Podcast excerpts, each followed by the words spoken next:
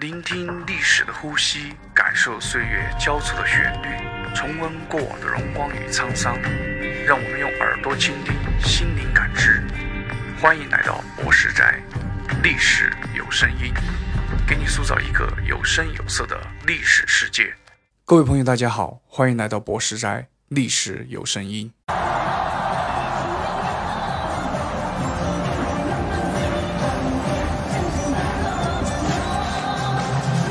现在看到的画面是成都市大运会开幕式上的一幕，他们正在演唱四川民歌《太阳出来喜洋洋》。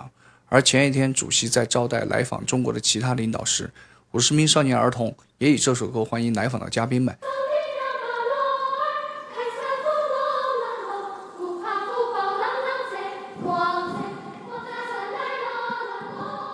这首歌为什么如此的重要，竟然出现在这么多庄严的场合？九零后以前的朋友们可能对这首歌非常熟悉，旋律一响起来就会唱两句。可是遗憾的是，到了零零往后的年轻人，对这首歌就有点淡漠了，甚至有些人听都没有听过。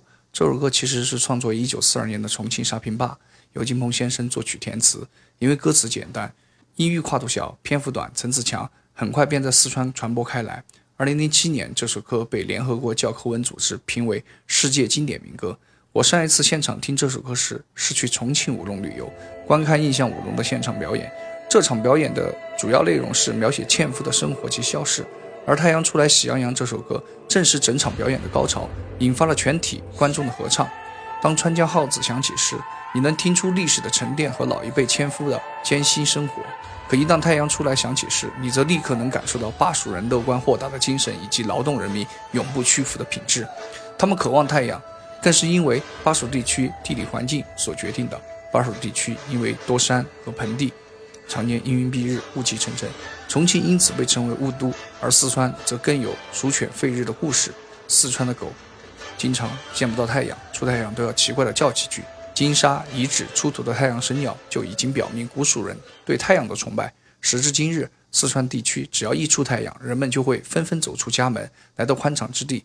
饮茶聊天，享受太阳的沐浴，由此可见太阳对于巴蜀人的重要意义。他们渴望太阳，还有一方面则是因为创作此歌时，重庆正在遭遇日军大轰炸。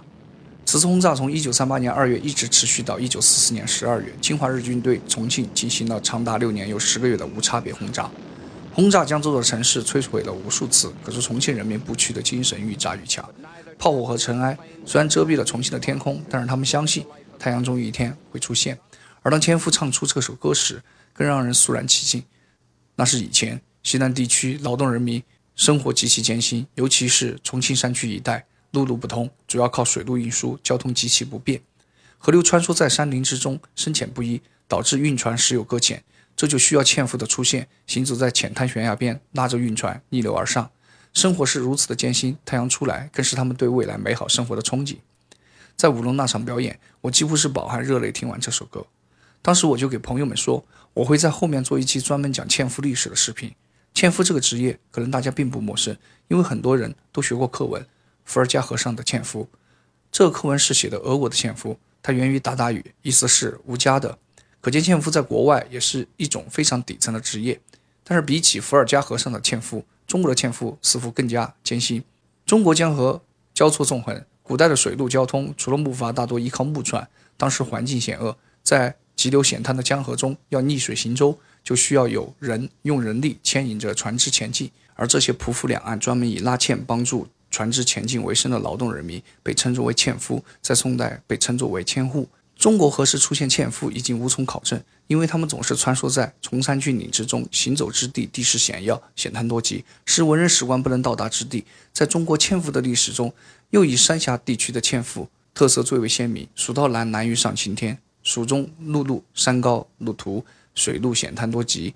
三峡地区山地和丘陵约占百分之九十，平地不足百分之十，所以过往三峡地区的商人多以水路为主。虽然水路路浪滔天，乱石林立，但相对于陆路来说，还是要方便快捷得多。千百年来，由于三峡地区独特的地理环境，三峡纤夫便肩负起了历史的重任。每当运船行至险要江段，靠自身的动力根本无法通行，必须用人力拉纤。一般一只木船需要拉纤的船工少则几人，多则几十人，甚至上百人。三峡的纤夫总是行走于乱石丛生的急滩岸边，或者河道边的悬崖绝壁。他们所经之处，要么自然形成，要么开凿而成，这便形成了所谓的纤道。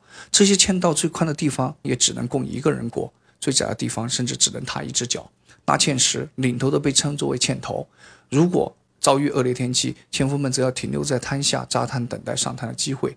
拉纤时，纤夫们需要匍匐在地，用身体的重量压着纤绳，青筋暴露，汗流雨下，进寸退尺，稍有不慎就可能跌落在江中或葬身乱石。李白曾咏道。三朝上黄牛，三木行太迟。三朝又三木，不觉冰成丝。纤夫们为了把劲往一处使，会用纤头来喊统一的号子，这便衍生出船工号子。一口口沙哑的号子声，空谷回荡，似乎是纤夫们对底层生活的无奈与斗争。寒冬腊月，滴水成冰的季节，船只一旦搁了浅，纤夫排列整齐地背着缰绳，发出惊天动地的吆喝。那和风裹着冰雪，阵阵狂舞，其境况是常人难以想象的。而纤夫则处之泰然，生活太苦太残酷。号子不止起着统一用力的功能，同时还起着让旁人，尤其是女人听闻避开的功能。因为这些纤夫在拉纤时一般会裸体拉纤，他们都是贫寒之家，如穿着衣服拉纤，寒尽严急，纤绳磨损，衣服很快就会被磨烂。这对于本就贫寒的他们来说，简直是雪上加霜。同时拉纤时要频繁下水，时间上容不得他们宽衣解带。如果将衣服浸泡在水中前进，也会产生阻力，如与皮肤反复摩擦，甚至会引起病菌感染。其实最重要的还是为了防止生病。纤夫的家庭不容许他们身体出现问题。纤夫身体上的纤绳不止牵引着运船前进，还牵引着一个个家庭的前进。千百年来，一代的纤夫们早已总结出：如果穿着衣服一会儿上岸，一会儿下水，干了事，湿了干。必然会引起风湿关节炎之类的病，这会导致他们失去纤夫的工作，所以他们宁愿丢弃羞怯，脱去衣服，身上若无千斤担，谁拿身体换明天？虽然他们赤裸着身体，但却给我们展示的是纯洁的心灵。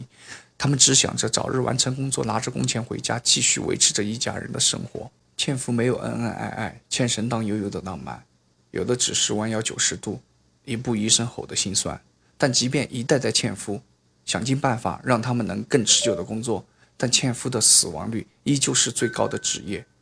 根据研究，古代纤夫基本都活不过四十岁，常年累月的极限体力劳动导致他们的身体早早透支过劲，很多纤夫甚至累到吐血。但是为了生活，他们要继续，他们没有松懈的理由。用现代的话说，纤夫是当时保障货物运输真正负重前行的人。九一八事变后，蒋介石一度到重庆。这其中最大的难关就是长江三峡的险恶航道。沿江的纤夫贪夫不计家庭生计、个人生死，在日军飞机轰炸下，一步一步地将货物拉到重庆。千百年来，三峡纤夫的历史缘起何时，虽然已无从考证，但可以肯定的是，自从有了长江航运，便有了纤夫。在三峡航运史上发生过多少摄人心魂的故事，或许我们已经无从考证，但唯有两岸纤道留下的脚印。是无法磨灭的印记。随着三峡库区蓄水后，三峡河道运输条件逐渐改善，纤夫也渐渐在人们的视野里消失。千百年纤夫的血历史似乎已经开始被人们慢慢淡忘。在高度文明的今天，恢复裸体纤夫的呼声越来越高，甚至上升到人大提案的高度。但是在我看来，裸体纤夫不等于纤夫文化。裸体纤夫不要成为旅游的一道风景线，不要成为人们欣赏的景色，因为那是纤夫的无奈，是逼不得已因为劳动而形成的一种习惯。裸体纤夫是旧社会给劳动人民带来的伤痛，是广大纤夫人的苦难史，是劳动人民受苦受难的历史事实和印记。而我们要铭记的是，纤夫在苦难征程中练就的坚韧不拔、相互依存的精神，在悬崖绝壁、寒冬冰水中踏足前行的毅力。当我们在唱起太阳出来喜洋洋时，我们能回想起过去一幕幕的历史，以此来告诫我们：任何时代都需要有人负重前行。我们不奢望每个人都成为纤夫一样的人，但是我们要铭记，我们要知道有这样的血历史，以激发一代一代的人更加努力的去建设祖国，不断强大我们自己的社会和经济，以至于我们永远不再经历那样的生活。